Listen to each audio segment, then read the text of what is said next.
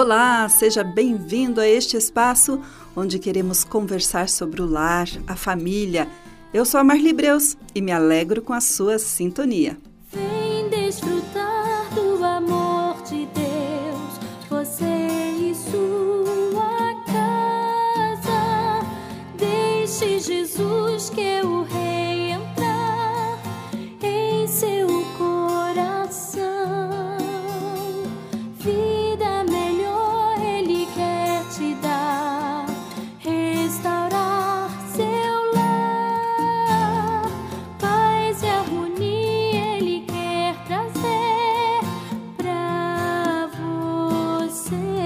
Certa ocasião, recebi em minha casa um grupo de jovens que estavam fazendo um trabalho evangelístico na nossa cidade.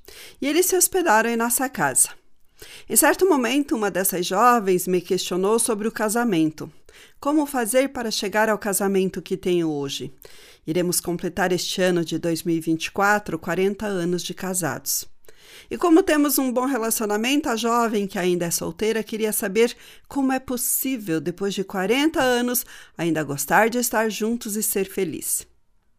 Eu expliquei para ela que não foi fácil, que tivemos muitos momentos difíceis, que foi preciso muita força de vontade, muita disposição, paciência, perdão e muito, mas muito amor para chegar a um relacionamento maduro. E o problema é que hoje em dia a maioria das pessoas não quer dispor desse tempo para investir. Acha que é mais fácil se divorciar e entrar em um novo relacionamento. Aí acontece o que muito a gente se vê por aí, pessoas que já estão no terceiro, quarto casamento. Complicado, né? Um relacionamento maduro é resultado de uma construção diária que exige dedicação e comprometimento de ambas as partes envolvidas. É importantíssimo nessa trajetória não enxergar o companheiro como alguém que preencherá um vazio ou que irá te completar. Jogar para outra pessoa o poder de te fazer feliz é um risco sério. Você precisa estar completo e a outra pessoa também para os dois se transbordarem. Seu companheiro tem que te complementar e não te completar. Ressalta o psicólogo do Desenvolvendo Personalidade, o Tiago Caltabiano. O equilíbrio na entrega é outro ponto essencial para evitar prejuízos. A entrega pode levar ao risco de perder um pouco da identidade e da particularidade. É importante tomar cuidado para não se perder em um relacionamento que se torna imaturo. Além de haver desgaste da própria individualidade, esse tipo de posicionamento pode desencadear em outros reflexos. Pensar em outra pessoa excessivamente pode levar você a esquecer de si mesmo.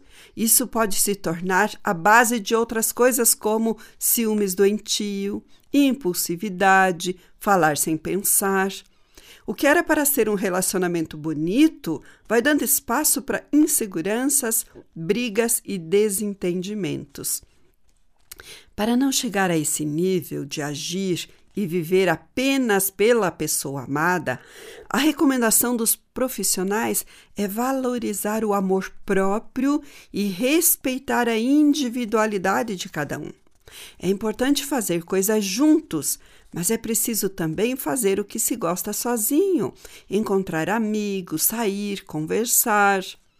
O relacionamento é um lugar de encontro, mas é verdade que a gente pode se perder nele. É importante ter equilíbrio. Alcançar tal equilíbrio exige tempo. O relacionamento passa por várias etapas. Cada etapa é uma barreira de maturidade que tem que ser enfrentada. O amor não está só no entretenimento, mas ele também está ligado a enfrentar dificuldades. Neste sentido, querido ouvinte, alguns mecanismos psicológicos precisam ser explorados em um relacionamento, como a empatia, por exemplo. Empatia é você se colocar no lugar do outro. Também flexibilidade e reciprocidade. A empatia é algo simples e já está implícito no que deveria ter no relacionamento, mas nem sempre está. As pessoas olham para o seu próprio umbigo e não olham para o que o outro está sentindo, está pensando, para as necessidades do outro. É preciso ter empatia. Não dá também para deixar as coisas fechadas, que tudo será só do seu jeito e pronto. Não. É importante ter flexibilidade, imaginar outras possibilidades, ouvir o seu cônjuge, ouvir o que ele pensa a respeito e, de repente, a, a maneira com que ele está pensando é melhor. Tem que ter flexibilidade no relacionamento não é ser permissivo, mas é tentar entender a questão e não agir com impulsividade. E a reciprocidade é algo que pode ser equilibrado. Eu entrego a minha vida e recebo a do meu companheiro de volta. Não dá para imaginar uma pessoa fazendo tudo por você ou fazendo tudo por ela sem equilíbrio e harmonia. Isso vai sendo construindo aos poucos. Você acha que casar e viver bem é questão de sorte? Não. Casamento não é sorte. É construção, é investimento. Então, invista em sua esposa, invista em seu esposo, em sua família. Esses passos que vocês estão dando juntos transformarão inteiramente o seu relacionamento, diz o pastor e escritor Silmar Coelho. Quando se vai construir uma casa, logo surge uma preocupação: que material será utilizado na planta e a sua profundidade? O bom pedreiro não coloca em jogo a sua profissão, sujeitando-se a fazer um trabalho que pode prejudicar alguém. No relacionamento conjugal não pode ser diferente. Ambos os cônjuges deveriam, antes do casamento, preocuparem-se com a base de sustentação do casamento. Pois a partir de então, conforme a palavra de Deus, os dois serão uma só carne, e a separação conjugal só depois da morte ou do divórcio ocasionado pelo adultério. A união conjugal precisa e deve ser firmada em alicerces que priorizem os princípios da palavra de Deus, porque, como já disse outras tantas vezes, casamento é plano de Deus. Foi Deus quem criou o casamento. Então tem que estar priorizado nos princípios da palavra de Deus, senão não vai funcionar. A união conjugal precisa e deve ser firmada em alicerces que priorizem os princípios da palavra de Deus, porque, como eu já disse tantas outras vezes aqui, casamento é plano de Deus. Foi ele quem idealizou, quem criou o casamento. Então não é possível um casamento verdadeiro ser firmado em outro alicerce que não seja os princípios da palavra de Deus. Quero trazer algumas dicas de alicerces que, se forem postas em prática, certamente vai fazer do seu relacionamento um lugar de alegria e de facilidade, assim como foi um dia idealizado por um dos dois. Em primeiro lugar, o amor, respeito, autoridade, confiança, comunicação e valorização. O amor está presente na afeição e no afeto e no diálogo. O amor proporciona estima, simpatia, amizade, além da diligência e cuidado mútuo. É preciso ser amigo do seu cônjuge. Um amigo valoriza. É preciso valorizar a pessoa que está ao seu lado. É preciso ter respeito. Respeito significa reverência, veneração, submissão, subordinação. Esse respeito deve nortear a vida conjugal de duas pessoas. Tanto o marido quanto a mulher precisa respeitar o próximo. Infelizmente, o que se tem visto são marido e mulheres fal faltando com o respeito um com o outro, como se isso fosse legal e lhe concedesse prazer. Na frente de outras pessoas, esses cônjuges sempre fazem questão de desrespeitar a sua cara metade, historiando fatos negativos que aconteceram ou que estejam acontecendo ah, na vida de outra pessoa.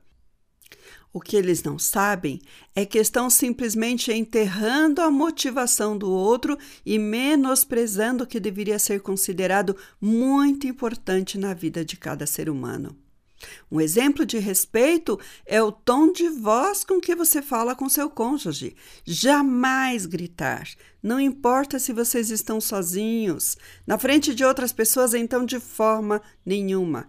Eu tenho vizinhos que não é, é, que é o melhor, que é bem fácil saber quando eles estão em casa pelo tom de voz com que a mulher fala com o marido. Ela grita, mas ela grita tão alto. E olha que tem uma casa entre a minha casa e a dela, ou seja, não é uma vizinha de terreno de muro, não. Tem uma casa entre a minha casa e a dela, e mesmo assim, lá da minha casa dá para ouvir os gritos dela com o marido. E dá para saber que é com o marido porque ela grita falando o nome dele. São vários metros de paredes e de terreno que nos separam, e ainda assim conseguimos ouvi-la, como se ele fosse um cachorro sarnento. Uma coisa horrível, incômoda para a gente, imagina para ele. Respeito é essencial no relacionamento. Aprender a dialogar, a expor sua opinião e vontade sem ferir o seu cônjuge. Eu realmente não sei como pessoas vivem juntas sem respeito. Deve ser um pouquinho de inferno aqui na terra. E a autoridade? A Bíblia diz que o marido é o cabeça da mulher, como também Cristo é o cabeça da igreja. Efésios 5, 23. Toda mulher sente-se segura e protegida ao ser liderada pelo marido com respeito, amor e sabedoria. Tem muitos maridos que querem ter a liderança absoluta no lar, no entanto, são totalmente ausentes na liderança espiritual da família, deixando a vida de oração, de devocional somente para as mulheres. Eu entendo que quando se ensina é sobre submissão na Bíblia, ele fala que a mulher está sobre a missão do marido, ou seja, ela tem que ser submissa, ela tem que estar sobre a missão do marido. Que missão é essa? É a missão que Deus deu ao marido da espiritualidade, de ele ser o sacerdote do lar. Se a mulher está assumindo esta função, é porque o marido está sendo relapso, e não está sendo obediente. Quando o marido leva a sério a sua responsabilidade de sacerdote, ele saberá valorizar as qualidades da sua esposa e juntos eles vão liderar o seu lar. Um casamento precisa de confiança. O coração do seu marido confia nela e não haverá falta de ganho, diz Provérbios 31, 11. A confiança precisa ser demonstrada em todos os sentidos, inclusive financeiramente. Se não está havendo essa confiança, alguma coisa está errada. É preciso ter confiança, é preciso conversar sobre as questões financeiras. Hoje a gente vê, eu sei porque eu já a, acompanhei, já conversei com muitas mulheres sobre essa questão de que muitos homens hoje em dia não têm uh, controle sobre seus gastos. Eles gastam além da conta, eles compram coisas desnecessárias, eles gastam dinheiro em coisas que não são importantes. Então, nessas nessa, nesse sentido, se houver é, esse problema de que o homem é que não tem o controle financeiro, então a mulher tem que assumir e tem que cuidar das finanças da casa. Porque uma casa que não tem as finanças controladas vai ter problemas. E esse problema acaba atrapalhando a vida, o relacionamento do casal. Com certeza. Se tem dificuldade financeira, vai ter dificuldade no relacionamento. É preciso comunicação dentro de uma família. É por demais importante, haja vista ser o meio mais eficiente para fazer duas pessoas compreenderem-se em amizade, convivência e intimidade. Como sabemos, Amizade, convivência sadia e intimidade entre os cônjuges devem nortear os relacionamentos diariamente. A família tem que se comunicar, tem que ouvir o outro, não é só falar, tem que ouvir o que o outro pensa, o que o outro sente. Valorização. Quem acha uma esposa, acha uma coisa boa e alcançou a misericórdia do Senhor, diz Provérbios 18, 22. A maneira como o marido fala da esposa e como a mulher fala do marido revela muita coisa. A afirmação constante do amor dá segurança para o casal. A mulher, por exemplo, jamais se cansará de ouvir o que é amada. Contudo, nada mais ofende uma mulher ou um marido do que a desvaloriza desvalorização. Portanto, querido ouvinte, a partir de hoje, você, marido, você, mulher, valorize, respeite o seu cônjuge. Se o Senhor não edificar a casa, em vão trabalham os que a edificam, diz Salmo 127, 1. Edifique a sua casa no Senhor é a melhor coisa a fazer. Se Deus não está no centro da vontade do seu casamento, mude.